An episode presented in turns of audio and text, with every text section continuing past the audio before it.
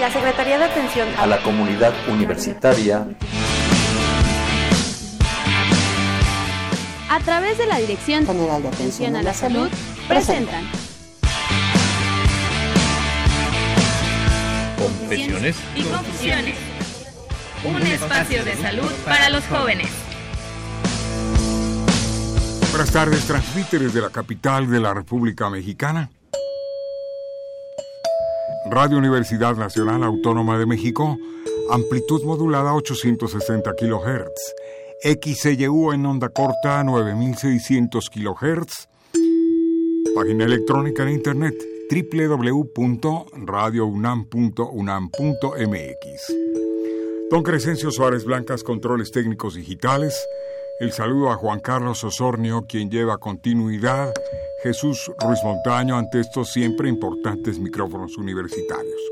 Son las 5, es el tiempo del programa, ya es, ya es hora, como se dice en el, en el ambiente, en el ambiente radiofónico, es hora del programa Confesiones y Confusiones. Le doy la bienvenida al doctor Lindolfo Cárdenas García.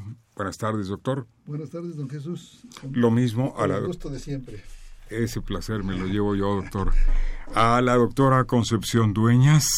Buenas tardes. Doctora en Medicina General de la Dirección General de Atención a la Salud de la Universidad Nacional Autónoma de México. Lo mismo Alfredo Pineda. Muy buenas tardes, además, ¿cómo le Es va? un placer estar aquí. Ese placer es nuestro.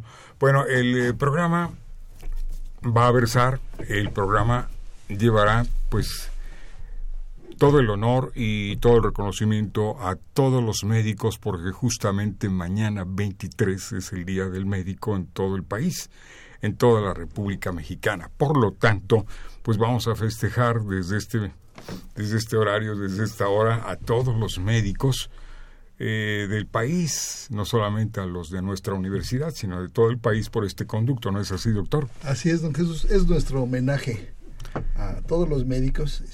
Y es un, hacemos una reflexión sobre la profesión médica y es nuestro granito de arena este, como usted dice, festividad que iniciamos en este momento. Pues fíjese lo que son las cosas, rápidamente le comento, y a mi querido público también, a nuestro amable y respetable auditorio.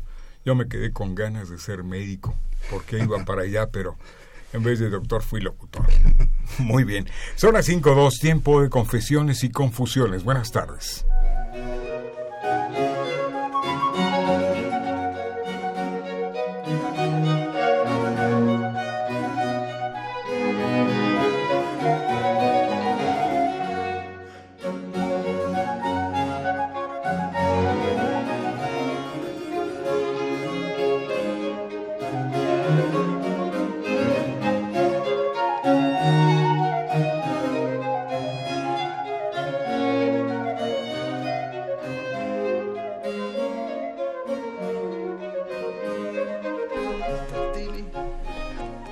Muy buenas tardes, estamos aquí con ustedes completamente en vivo la tarde de hoy en este programa de confesiones y confusiones.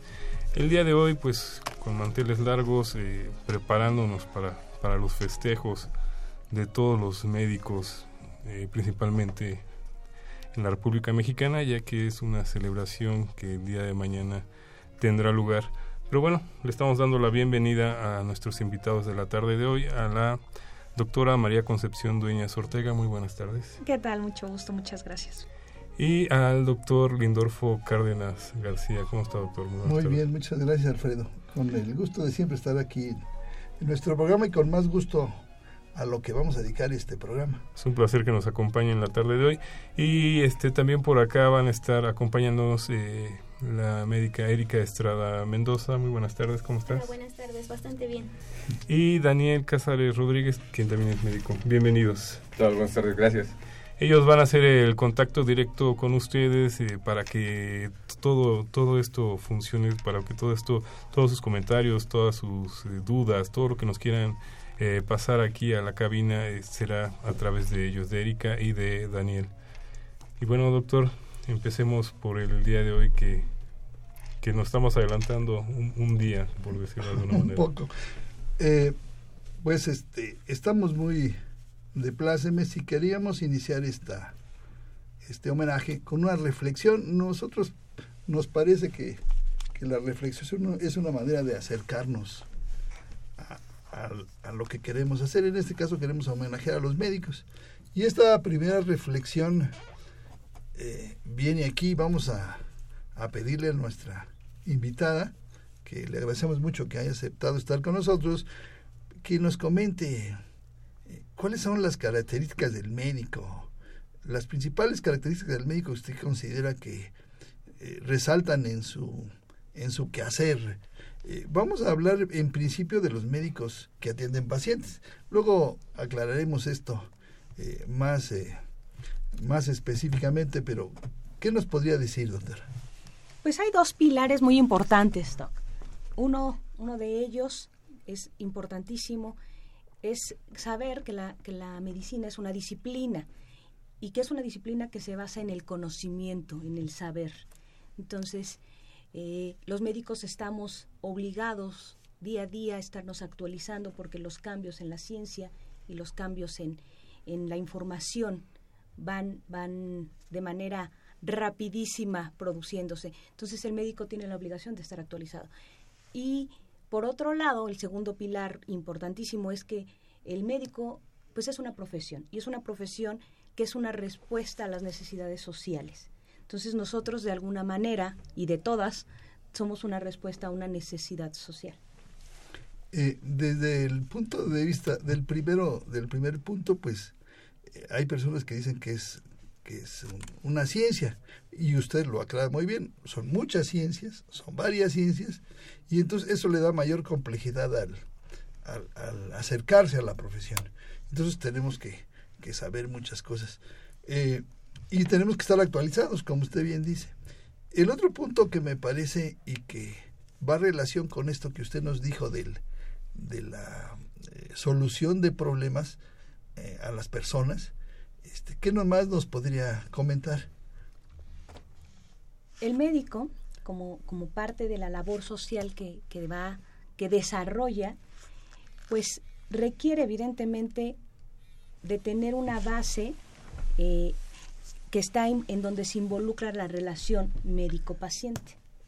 Claro, que es muy importante. Que es importantísima, claro. Entonces, eh, eh, tiene que saber, tiene que saber las ciencias, todo eso, y además tener la, la capacidad de realizar la relación médico-paciente para que pueda hacer, desarrollar su, su fin social con eficacia, con eficiencia y, no, y definitivamente el éxito de un tratamiento o, o, simplemente de llegar al diagnóstico para poder instituir el tratamiento, justamente se basa en la relación médico-paciente. Sí, si no se establece ese reporte entre el médico y su paciente, pues entonces tendría una serie de dificultades. Así es. Eh, bueno, desde el punto de vista este, para el diagnóstico. Así es. Este, y si viéramos este, cuáles serían las, las principales este, las más importantes funciones del médico como médico.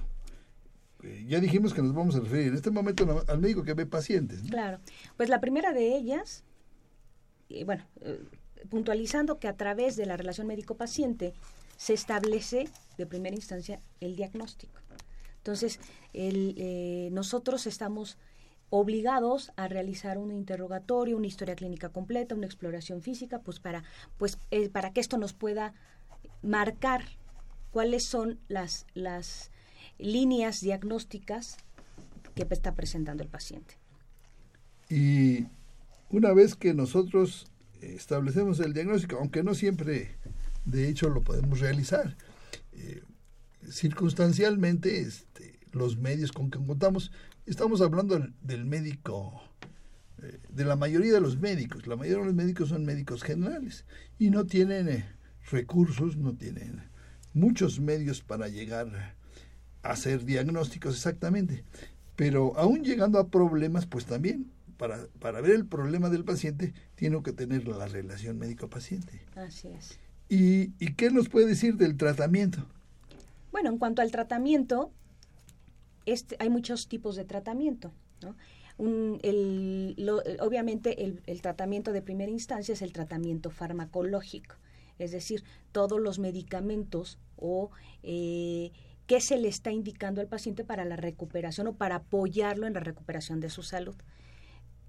Eh, otra, otra parte importante, bueno, también es la rehabilitación o la fisioterapia, dependiendo de las características del padecimiento.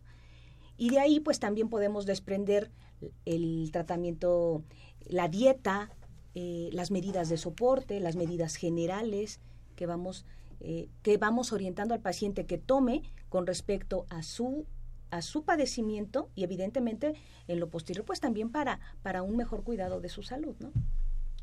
Y una vez que tendríamos esos datos, pues tendríamos que informarle al paciente pues, cuáles son los alcances de su, de su problema. Eh, eh, lo que se llama este, técnicamente pronóstico. Aunque obviamente en medicina general pues se resuelven entre el 80-85% de los problemas y son problemas que eventualmente banales que se resuelven en dos, tres días y bueno, esa es la ventaja porque no ¿qué pasa? Que no llegan a ser graves y no llegan a los hospitales. Este, los que llegan a los hospitales es donde fracasa. ha fracasado esta primer medicina, eh, primer medicina que hemos llamado ahorita de de medicina general y que después haremos alguna acotación respecto a este tipo de medicina. Y otro aspecto importante es que al final del día el médico general es el primer contacto del paciente.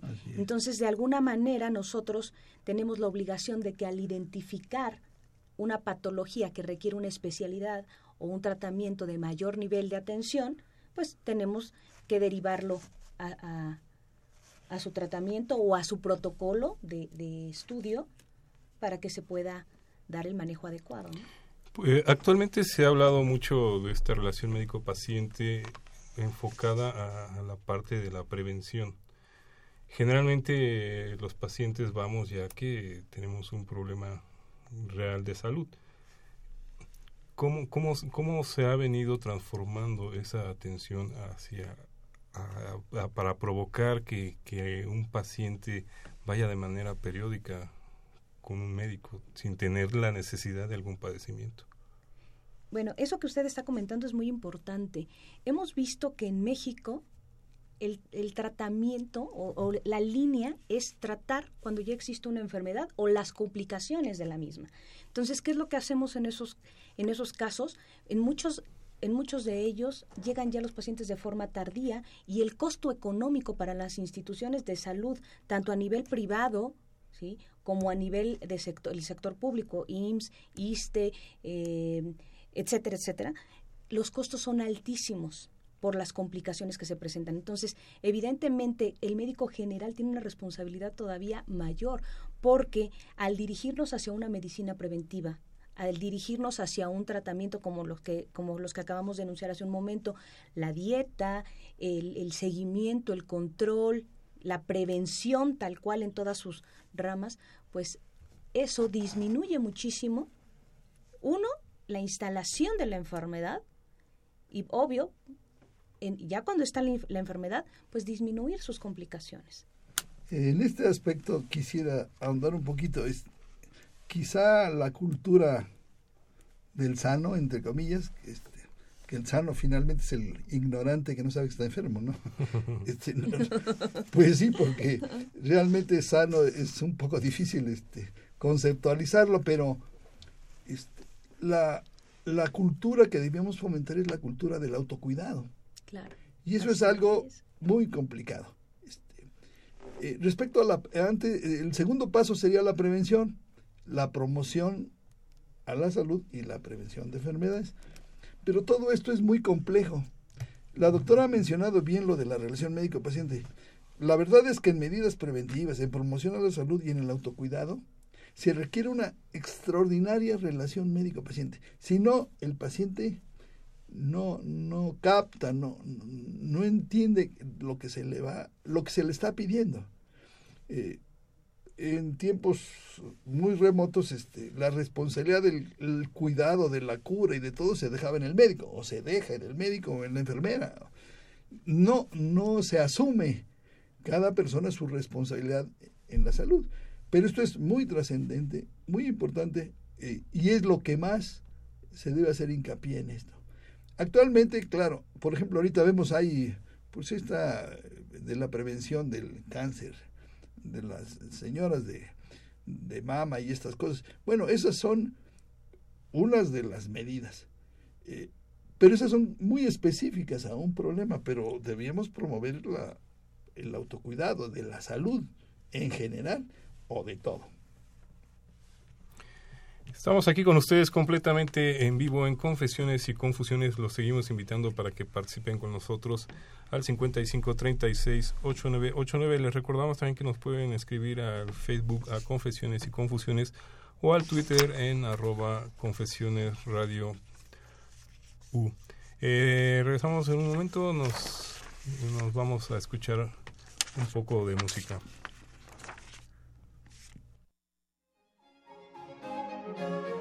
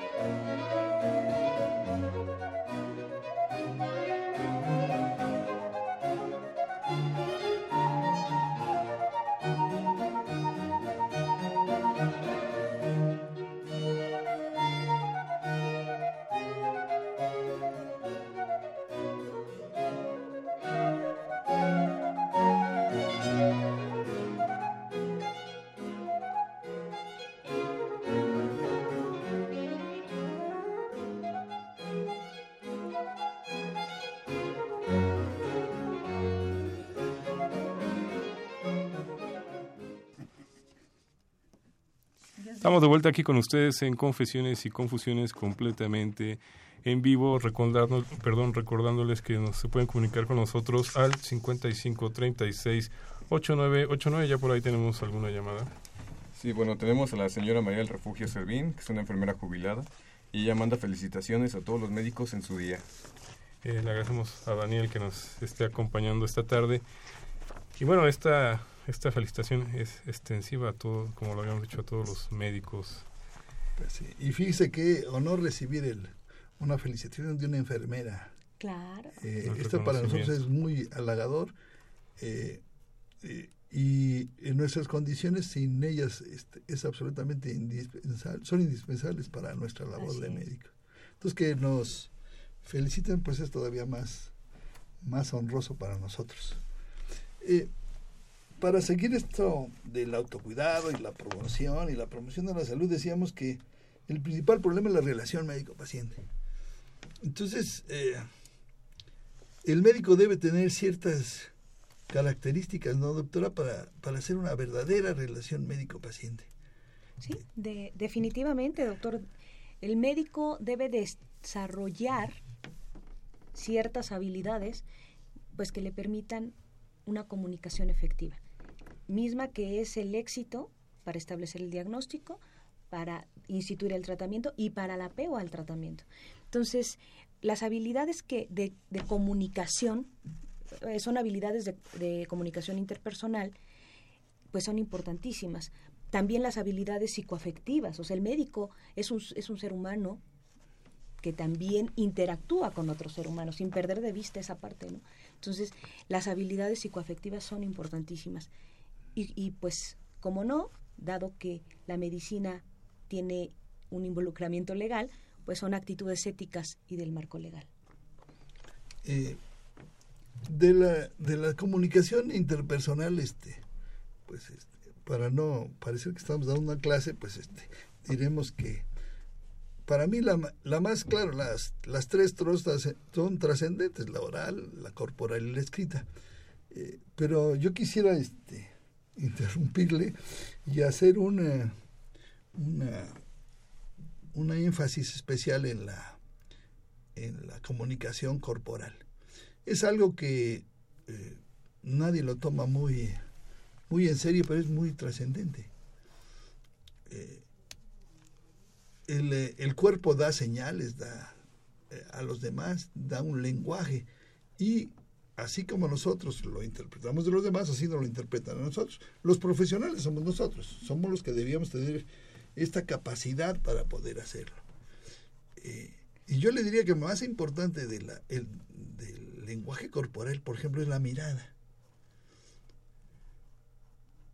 Si un, si un médico tiene la capacidad, desde que entra su paciente, de mirarle en la mirada y permanecer el mayor tiempo posible sin despegarla, ese va a ser el éxito de, de, su, de su entrevista. Y va a poder hacer todo lo que usted dice, que eh, pues que sea honesto que al decir, al interrogarlo, que permita que se le explore, que permita el contacto físico y la exploración, y que se adhiera, en la adherencia terapéutica, se adhiera a la terapia que se le da. Entonces todo eso depende, muchas cosas, pero parte de esto, para mí muy importante, es la mirada. Pues tiene toda la razón, porque no perdamos de vista que nosotros, los mexicanos, somos un grupo de personas muy apapachadores. Entonces somos de, de, una sensibilidad importantísima. Y si tenemos claro que un paciente llega en un estado de vulnerabilidad debido a una, a una queja en su salud, pues estamos, estamos con una persona que al establecer un contacto con ella, y, dice usted bien, a través de la mirada, al establecer ese contacto con ella, nos va a permitir una mayor un, un, mayor acercamiento o nos permite ese acercamiento, ese primer acercamiento básico que de alguna manera nos, nos dé toda la apertura a que él pueda decir qué es lo que le está sucediendo, ¿no? ¿Por qué, ¿Por qué está acudiendo? ¿Qué necesita? ¿Qué espera? ¿Y qué siente, ¿no? Fíjese que uh, hay un filósofo español, médico, que se llamaba Lain Entralgo. Hizo todo un toda una argumentación sobre la relación médico-paciente, pero le dedicaba un capítulo particular al, eh, a la mirada y decía que hay que mirar la mirada para mirar el alma del paciente. Entonces, todo usted que dice tiene razón, pero el fondo, el fondo, fondo es decir que le está mirando el alma. Y es así es posible que permita eh, el acercamiento y confiar en la persona que tiene enfrente al que le va a confesar pues una serie de cosas íntimas, una cosa de dos personales y finalmente que se va va a permitirle este pues que le dé las indicaciones médicas y que se adhiera a ese a, esa a, esa terapia este todos los otros elementos del los otro, el otro elemento por decirlo, más importante es el contacto físico. Desde luego, tomando en cuenta la personalidad del paciente, la personalidad del médico. Como usted decía, papachadores, bueno, hay médicos y hay pacientes de todos tipos, colores y sabores. Entonces, eh, en ese sentido, pues sí, eh, eh, yo creo que se refería usted al apapacho espiritual, pero físicamente también hay cierto acercamiento. Sobre todo si uno médico va a hacerle una exploración física, lo va, por ejemplo, a revisar el oído o a revisar los ojos, o a, explorarlo con un estetoscopio, esto para oírle el pecho, etcétera, va a haber un, un, contacto físico real. Entonces, antes de que eso suceda, pues el médico tiene que tener ciertos acercamientos físicos. Le digo, in, o tomando en cuenta al médico, como sea el médico y como sea la paciente. Hay personas que son este, en México se tienen ciertas costumbres muy peculiares en que sin conocer, sin nada, se saludan de besito y se... bueno, casi todos se saludan de mano, a veces hasta de apapacho, a veces de abrazo y a veces hasta de beso, aún sin conocerse. Entonces, este, este cierto de esta conducta social es muy razonable y sobre todo, si es posible, sí debe hacerse en beneficio de esta relación médico-paciente. Hay otras cosas que también no debemos olvidar y de las que los pacientes, por ejemplo, cuando no hacen contacto con su médico, se quejan. Por ejemplo, el gesto adusto. O el tono de voz. Ah, sí, claro. Eh, y aún en la actualidad, con estos jóvenes este, que andan muy fashion, pues hasta, del vestido se quejan, ¿no? Que no les es. O, de la presencia física, no, no, no les gusta, ¿no? Entonces, estas finezas de, de la relación debe tomarse en cuenta para poder, poder establecer un buen rapport. Aunque, insisto, si existe el contacto físico y la, en la mirada, yo creo que se tiene ganado pues mucho en esta relación. Es una realidad que todo esto ha venido cambiando como lo, como lo platicábamos. Pero sí, este contacto es el que realmente no se puede perder, ¿no? Para que el paciente tenga esta confianza de, de abrirse con, con, un extraño, por decirlo de alguna manera, para platicarle cuáles son sus, sus, sus problemas. Eh, vamos a ir a otra breve pausa y regresamos aquí con ustedes a Confesiones y Confusiones. Los seguimos invitando para que se comuniquen con nosotros al 5536 8989. Regresamos.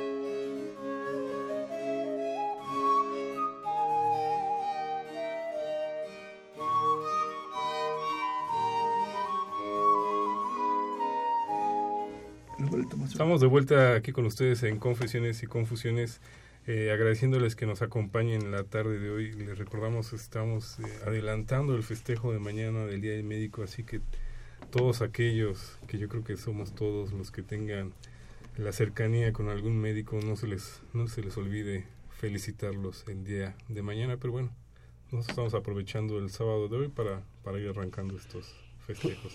Eh, la, la, salud es un problema muy serio y muy grave, Alfredo. Este, y a veces, y no siempre, este, es algo en donde se reconozca la labor del médico. Claro. Eh, más tarde hablaremos este, de algunas cosas de, la, de qué se digan los médicos. Y entonces hay situaciones, eh, los médicos que están en terapia intensiva, los médicos que están en las unidades de choque, los médicos que están en, en, esas eh, zonas donde hay enfermos muy graves, entonces no necesariamente ni reconocen ni saben la labor de esos, eh, de esos médicos ahí. Entonces, eh, independientemente que estén cerca del paciente, no reciben el reconocimiento y a veces tampoco el agradecimiento. Generalmente son más los reclamos y las presiones y el estrés que tiene que eso, eso, a eso venía eso, ¿no? Puede ser que hay, no muchas personas, haya personas que no hayan tenido una, una buena experiencia. Y entonces pues este eso no, eso es este no se van a acordar bien. Y menos en las condiciones que van como decía la doctora con una con un estrés eh, con una situación eh, psicológica de, de, angustia por estar enfermos no simplemente por tener dolor entonces todo eso hace que no necesariamente a veces sea siempre una relación agradable. Y respecto a esto, eh, queríamos decir, desde que eh, pues los médicos existen desde hace mucho tiempo, este, siglos y siglos, y como necesidad social, pues ha existido siempre. Claro. Eh, los psicólogos que yo siempre digo, y espero que los psicólogos no se molesten, pero no tienen nada que hacer, entonces se ponen a ver qué hacemos los médicos. Y entonces ellos han, de alguna manera este, identificado varios modelos de cómo se hace la relación médico-paciente, esto que estamos conversando. Este, uno es el paternalista.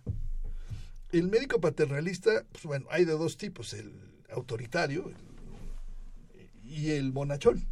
De todos modos, cualquiera de los dos asume su, su jerarquía y entonces toda la comunicación, todo la, lo que se lleva a cabo es unidireccional. O sea, yo soy el papá, tú eres el hijo, yo tengo la autoridad, yo tengo la responsabilidad, yo, Yo sé tengo todo. la verdad. Yo tengo Claro, la verdad. O sea, claro. yo- yo- y, y tú la tienes que acatar sin eh, discusión. Cuestionamientos. Exacto, sin, sin ninguna discusión de ningún tipo.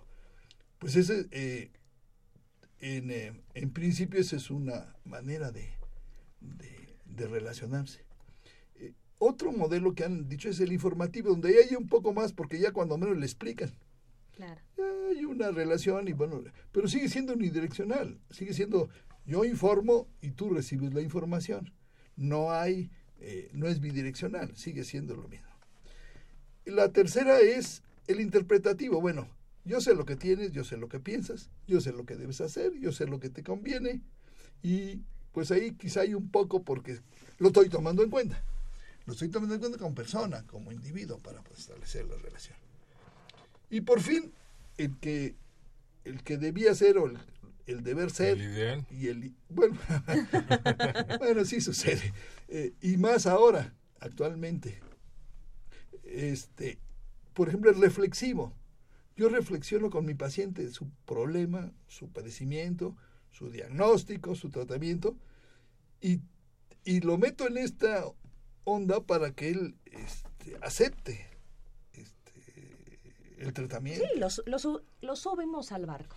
exacto Los, y la responsabilidad de llegar a- al diagnóstico en primera instancia, del trata, de instituir el tratamiento, del apego al tratamiento, es del paciente. Entonces ya hay un binomio muy claro y hay una comunicación bilateral. ya se, se, se puede decir que se dividen un poco las responsabilidades, ¿no? Porque como lo planteaba el doctor, luego ahí es donde viene la frustración del paciente al ver al médico como el todo, todo poderoso y resulta que pues no me curo y, y lo que me dijo no era Lo que- y no, y, a- y adicional, llega el paciente con un, con un médico eh, con una actitud autoritaria y lo inhibe. Entonces, no, no expresa todo lo que siente y esa información que es oro molido para el médico, porque el médico establece el diagnóstico a través de lo que le dice el paciente. Entonces, esa información básica no se cuenta y entonces el médico no puede establecer un diagnóstico claro. Entonces, siempre eh, algo que hacemos los médicos en, en la consulta es, nosotros no, no les juzgamos. Nuestro papel no es juzgar, nuestro papel no es criticar, nuestro papel no es indicarle si su conducta es correcta o incorrecta, porque no hay cosas correctas ni incorrectas. Mi, mi labor es identificar lo que tiene e instituir un tratamiento que le ayude a, su, a, a restablecer la salud. Eh, como usted decía, este, eh, bueno, la, en el primer caso que decíamos del paternalismo, pues sí, la responsabilidad se le confiere al médico. Y si, si no me cura es porque el médico no me curó. Pero si en el reflexivo, eh, el paciente debe entender su papel. claro Y hablábamos hace un momento del autocuidado y hablaríamos de, de esto de la, de la adherencia terapéutica, donde yo le digo, como decía la doctora, la dieta o la los medicamentos, y él tiene que aceptarlo y hacerlo. Y entonces él tendría que aceptar su responsabilidad. Dicen que los pacientes, la mayoría de los pacientes que no tienen adherencia terapéutica, si es un problema agudo, no tardan ni 24 horas tomando el medicamento. Si es crónico, duran hasta una semana. Entonces, ¿dónde está la responsabilidad del paciente de, de entender su, su problema? claro Y bueno, hay problemas este, muy graves que este, no sería muy conveniente meternos, pero sí mencionarlos como sería la obesidad. Este, ¿para, qué, ¿Para qué damos una dieta? ¿Para qué decimos este, un ejercicio? O, o- o que deben ser no sedentarios, este, si, eh, si no lo van a acatar. Y no lo van a acatar en las condiciones en que se le está planteando. Entonces, esos son problemas muy graves, pero sí este modelo reflexivo es el que nos puede llevar a lograr el entendimiento entre el médico y su paciente. Y algo que, que no hemos mencionado, doctor, y que es importantísimo, es que a veces los médicos, en muchas de las ocasiones, hacemos uso indiscriminado de tecnicismo, tecnicismos, ¿no? Entonces, también parte de la comunicación con el paciente es ser lo más claro, entender qué, cuál es su lenguaje, empatizar con el lenguaje del paciente, empatizar con el paciente, porque el paciente es un ente biopsicosocial, y entonces poder, poder fluir en esa comunicación, ¿no? Entonces, el uso de, de, los tecnicismos, pues a veces es un limitante. Porque el paciente se queda so, ¿what? ¿Qué me quiso decir? Exacto. Y a veces por vergüenza, por pudor, no por pena, no, no dicen, no entendí. Entonces, es importantísimo también que los pacientes, se les invita a los pacientes a que, a que pregunten y a que cuestionen. Esto tiene muchos asegúnes, pero sí, ten, tenemos que ser claros. Eh, hace poco en, comentábamos con la doctora respecto a que los pacientes eh, acuden a internet. Y entonces, este... Ya llegan con todo un síndrome. Por ejemplo. con un pronóstico muy triste y muy oscuro. Por ejemplo, y, y a veces ellos manejan los tecnicismos. El problema es primero saber si saben lo que están diciendo. Exactamente. La aplicación real. Y luego, bueno, tendríamos que ir cuál fue la fuente de información. Ustedes saben que en Internet pues hay una cantidad de información irrestricta e ilimitada. Y, pero eso, aún eh, el saber o el conocer, no nos hace conocer nuestra propia enfermedad. Esto es algo todavía más profundo si no se establece una relación médico-paciente. Este, por ejemplo, no hay médicos autodidactas. Los pacientes tampoco son autodidactas. Necesitamos establecer este rapport para llegar a la comprensión de la enfermedad o del problema del paciente y las medidas que se van a tomar. De otra manera, pues no, no se logra Y algo que, que hemos obviado es que es increíble que en la consulta general el porcentaje más importante son problemas, o sea, el paciente llega únicamente a que se le escuche, a hablar acerca de lo que le está sucediendo más que un tema orgánico o es un tema orgánico porque es una repercusión de un problema psicoafectivo. El, eh, por eso eh, comentábamos que no siempre es un diagnóstico y no siempre es una enfermedad. Así es. Puede ser una comunicación. Este, nosotros tenemos relaciones con jóvenes muy, muy jóvenes, los que van a nuestro servicio, y entonces muchos tienen este, una especie de pues no como, como estrés emotivo porque separaron su pareja algún pro, o porque los reprobaron. Están en fin de semestre. Exacto, ahí llegan todas las gastritis. Entonces, todos esos problemas realmente este, lo que quieren es eh, tener a alguien a quien este, confesarle esto, ¿no? O sus problemas este, con sus parejas y esto. Claro. Entonces, esta, eh, el simple hecho de oírlos este, es eh, eh, es para ayudarles es parte del tratamiento esos tratamientos que usted mencionaba ahí se puede incluir esto no exactamente como un tratamiento psicológico no, sin llegar a una terapia pero sí alguien que los escuche no alguien que lo so, sobre todo esta apertura de la que comentaba la doctora Dueñas en el sentido de que como lo dice el doctor Cárdenas actualmente eh, pues es otra visión del mundo la que tienen los adolescentes los jóvenes que están ingresando a la universidad muy distinta a los conceptos que uno pudiera tener como persona, ¿no? Y tiene uno que equilibrar esta parte para poder establecer esta confianza y que, que se abra a, a, a, querer plantear sus problemas. Si no se, es decir, va, regresamos al punto, si no hay una relación médico-paciente, no se podría dar lugar a esto. Si no hay una actitud de reflexión con el paciente, él no va, no se va a abrir. Si ve que no hay relación con, con, el, con la otra persona, pues obviamente no va a suceder. Por eso yo decía que era una especie de terapia, no exactamente psicológica, pero sí es parte de la terapia. Y como bien lo decía, ¿no? el autodidacto aquí no existe puesto que tiene uno que prepararse para poder manejar este tipo de, de, de relación. Vamos a ir a una breve pausa, regresamos aquí con ustedes a Confesiones y Confusiones, los seguimos invitando para que estén con nosotros vía 5536-8989. Los recordamos que estamos en el Facebook como Confesiones y Confesiones o en el Twitter como Confesiones, arroba Confesiones. Regresamos.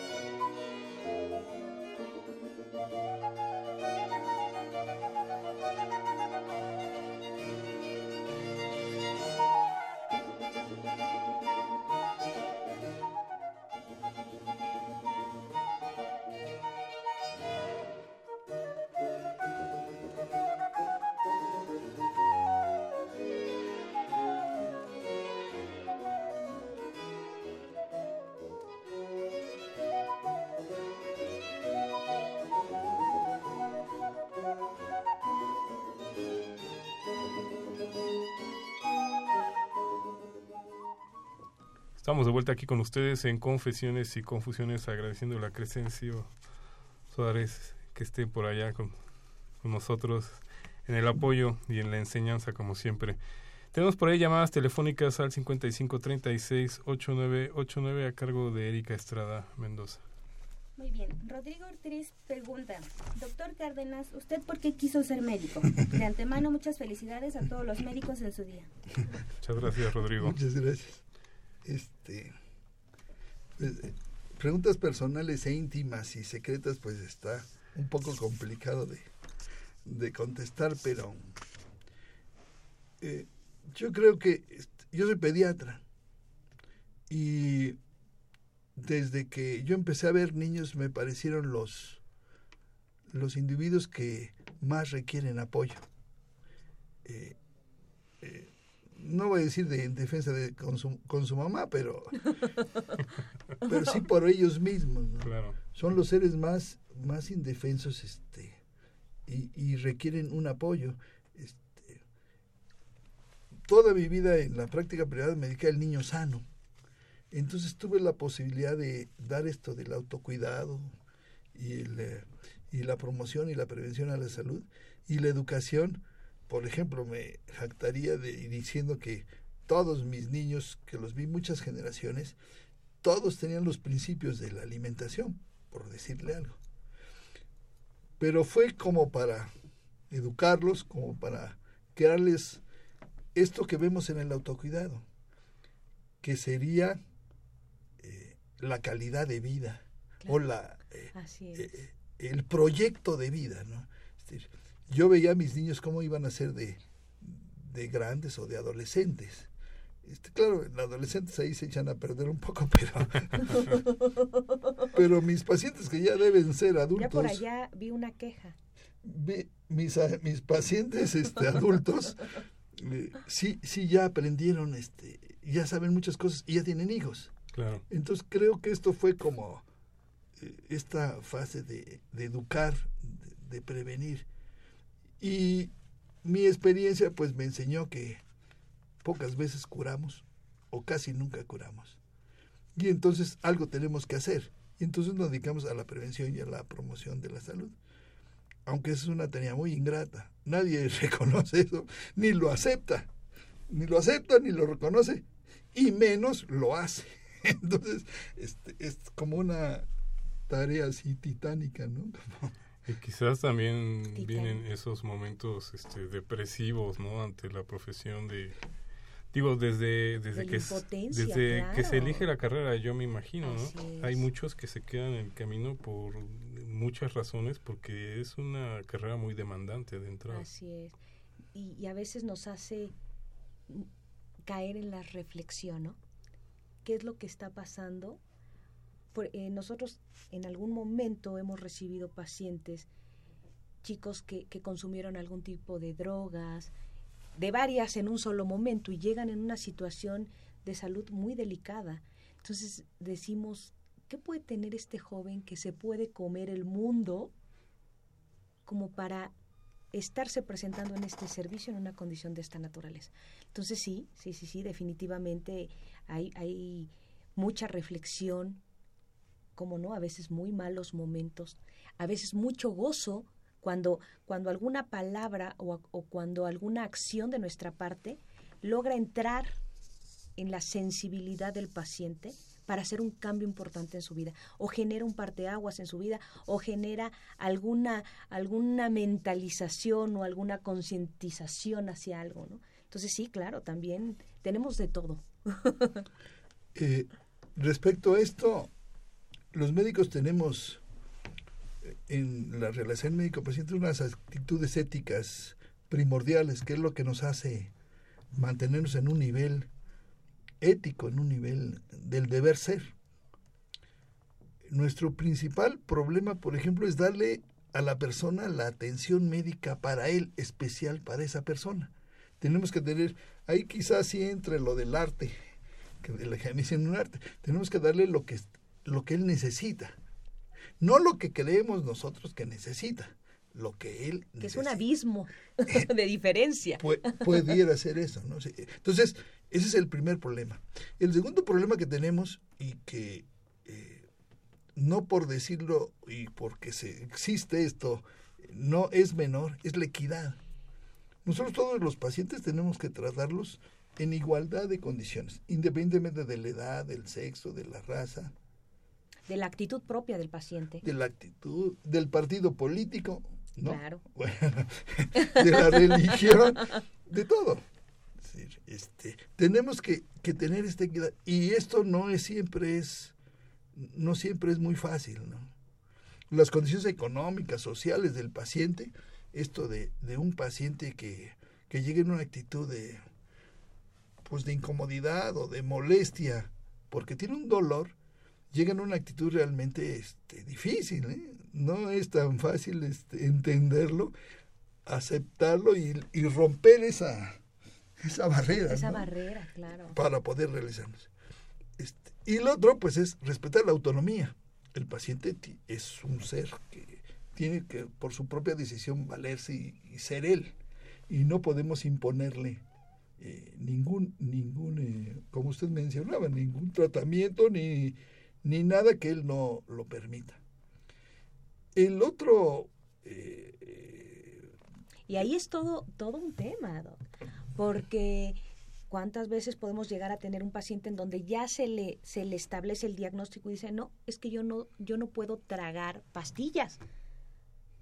Entonces, necesito que sea todo inyectado. ¿no? o al revés. O ¿no? al revés. O sea, oiga, ¿necesita usted esto? No, es que yo eso no.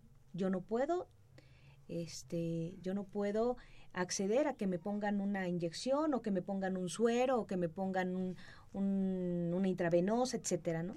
Entonces, Y, y en eso en- el otro punto sería la beneficencia, el principio ético de la beneficencia. La beneficencia quiere decir lo que es benéfico para el paciente. ¿Qué es, qué es lo- la beneficencia? Es benéfico para el paciente. ¿Y qué es lo benéfico para el paciente? Lo que el paciente cree que es bueno para él. Hay muchas cosas que no son buenas para ellos. Eh, voy a, por mencionar eh, el tabaquismo. Saben que les hace daño, saben que no es bueno y se lo, lo fuman. Y como eso, no quisiera lo de las drogas y todo lo que usted me quiera decir. Entonces, pero uno no puede eh, satanizarlo. Lo que puede hacer es lo que decía la doctora, pues decirle los riesgos. Pero, pero no puede prohibirlo, no puede, ¿cómo se llama? Este, ponerse contra él, porque él cree que es su beneficio. Y finalmente hay pacientes que dicen, no me tomo la medicina. Uno, en ese caso, no tiene que ser decir los riesgos, nada más. Y para finalizar este, este punto, lo único que quería comentar es el principio del consentimiento informado. Los médicos, los enfermeros, todos los que estamos en el sector salud, tenemos que pedirle el consentimiento al paciente de todo lo que hagamos dentro del consultorio. Todo. Eh, para el interrogatorio le tenemos que oiga, le voy a preguntar su vida íntima, ¿acepta usted que le pregunte? Si dice que sí, pues lo hacemos. Si dice que no, pues entonces tendremos que abstenernos. Si vamos a explorarlo, tenemos que pedir su consentimiento, si él lo acepta. Y decirle bajo qué condiciones, tomando en cuenta su pudor, lo vamos a hacer. A veces, en cierto en ciertas partes de la exploración o esto, el consentimiento informado incluye el testigo de calidad. El testigo de calidad es la persona que el paciente crea que va a estar a su favor.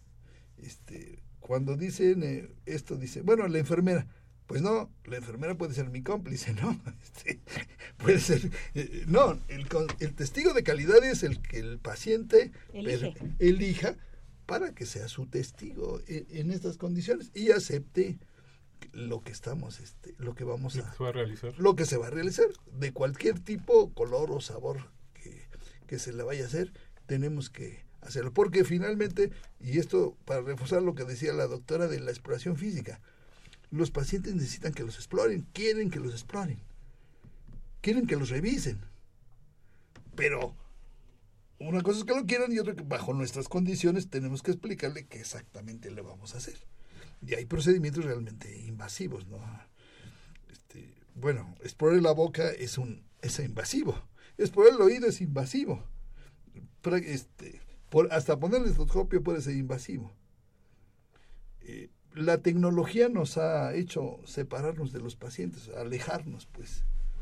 Hay, hay médicos que no revisan al paciente y se toman una radiografía. Los rayos X van a ser el contacto entre tú y yo. Pues no. Exacto. Ese sería el alejamiento entre el paciente y yo. De hecho, muchas veces se habla de esta parte de que el paciente está del otro lado del escritorio y el médico del otro, y nunca hay este acercamiento y eso también puede ser incómodo para el paciente, ¿no? no se siente respetado. La parte médica no es tan sencilla. O sea, encontrar ese punto medio de instituir un tratamiento, porque a veces el paciente se siente que él debe de definir lo que el médico... Vengo a que me recete unas vitaminas. O sea, o necesito que me recete un antibiótico. O necesito que me recete este antibiótico. Entonces, eso no puede ser. Se receta un tratamiento siempre y cuando se tenga claro para qué va a ser indicado eso y si las características de ese tratamiento van acorde al padecimiento que el paciente tiene. Entonces, también poner límites, para el médico tiene que poner límites. Sí, claro que sí. Eh, doctor Cárdenas, el tiempo nos está ganando. Me gustaría que no nos fuéramos sin, concluir la tarde de hoy, eh, que nos dejaran sus, sus conclusiones al tema del día de hoy. Doctora Dueñas. Eh, bueno, primero este, agradecerles a todos nuestros, nuestros radioescuchas, este, que deben ser más de cuatro.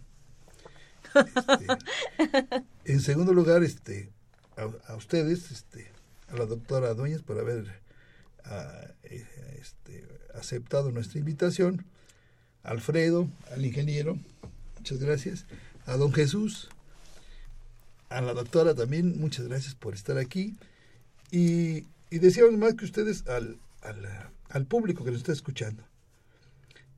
Este, el problema del médico realmente consiste en esa sensibilidad de un ser humano ante el dolor y el sufrimiento de su paciente.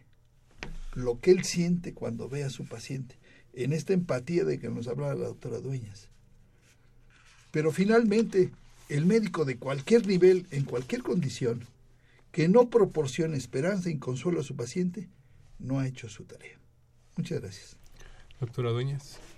Pues no me queda más que agradecer al doctor Cárdenas la invitación, el, poder haber estado aquí con ustedes y obviamente felicitar a todos mis colegas en todos los lugares donde se encuentren porque cada, cada médico en su, desde su, su especialidad o desde su actividad pone un granito de arena para que cambie la situación de un paciente. Entonces, muchas felicidades a todos los médicos de todas las especialidades, en todas las ramas y en todo el país, como no. Eh, doctora Concepción Dueñas, eh, se lo preguntaban al doctor Cárdenas, pero ¿usted cambiaría de profesión? Nunca. es un placer. es un reto día a día, es una satisfacción y nos llena, nos alimenta. ¿Verdad, doctor? Sí. pues, doctor eh, Lindorfo Cárdenas García, ha sido un placer acompañarlo esta tarde. De antemano, felicidades para por el día de mañana. Gracias, Alfredo. Eh, doctora María Concepción Dueñas, igualmente muchísimas gracias por su presencia y la felicitamos de antemano. Muchas gracias. También les agradecemos a Daniel Cázares Rodríguez y a Erika Estrada Mendoza que estuvieron la tarde de hoy con nosotros. Eh, algunas palabras rápidas para nuestros radioescuchas. Claro que sí, extendemos la felicitación a todos los médicos que pasen un día increíble, créanme que esto sigue siendo un reto, la vida es así, así es que nosotros luchamos por la vida y por nuestros pacientes. Muchas felicidades. Pues ha sido todo un placer, Crescencio Suárez Blancas en los controles técnicos, don Jesús Ruiz Montaño, que siempre nos acompaña por aquí, Juan Carlos Osornio en continuidad. Nos despedimos de una emisión más de Confesiones y Confusiones. Le mandamos un saludo a todo el equipo de trabajo, al licenciado Cuauhtémoc Solís Torres, al doctor Francisco Estrafón Salazar, al doctor Guillermo Carballido, a Itzel, Gisela Itzel Hernández Fernández. Mafer por ahí, esperemos verte pronto. Hasta la próxima de Confesiones y Confusiones.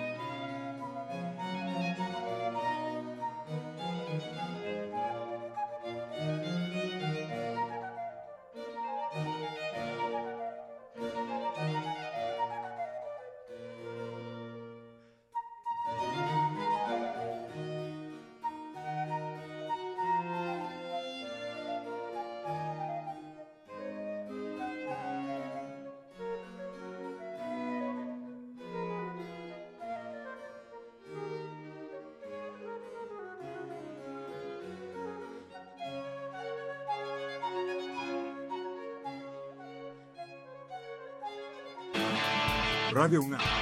Y la Secretaría de Atención a la Comunidad Universitaria. A través de la Dirección General de Atención a la Salud. Presentaron. Confesiones y confusiones. Un espacio de salud para los jóvenes.